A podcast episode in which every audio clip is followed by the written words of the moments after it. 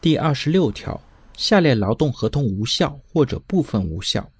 一、以欺诈、胁迫的手段或者趁人之危，在对方违背真实意思的情况下订立或者变更劳动合同的；二、用人单位免除自己的法定责任，排除劳动者权利的；三、违反法律、行政法规强制性规定的。对于劳动合同的无效或者部分无效有争议的，由劳动争议仲裁机构或者人民法院确认。对于第二十六条呢，比方说劳动者提供虚假的学历证明，合同呢有可能因欺诈而无效；又比如说和十六岁以下的未成年人签订劳动合同的，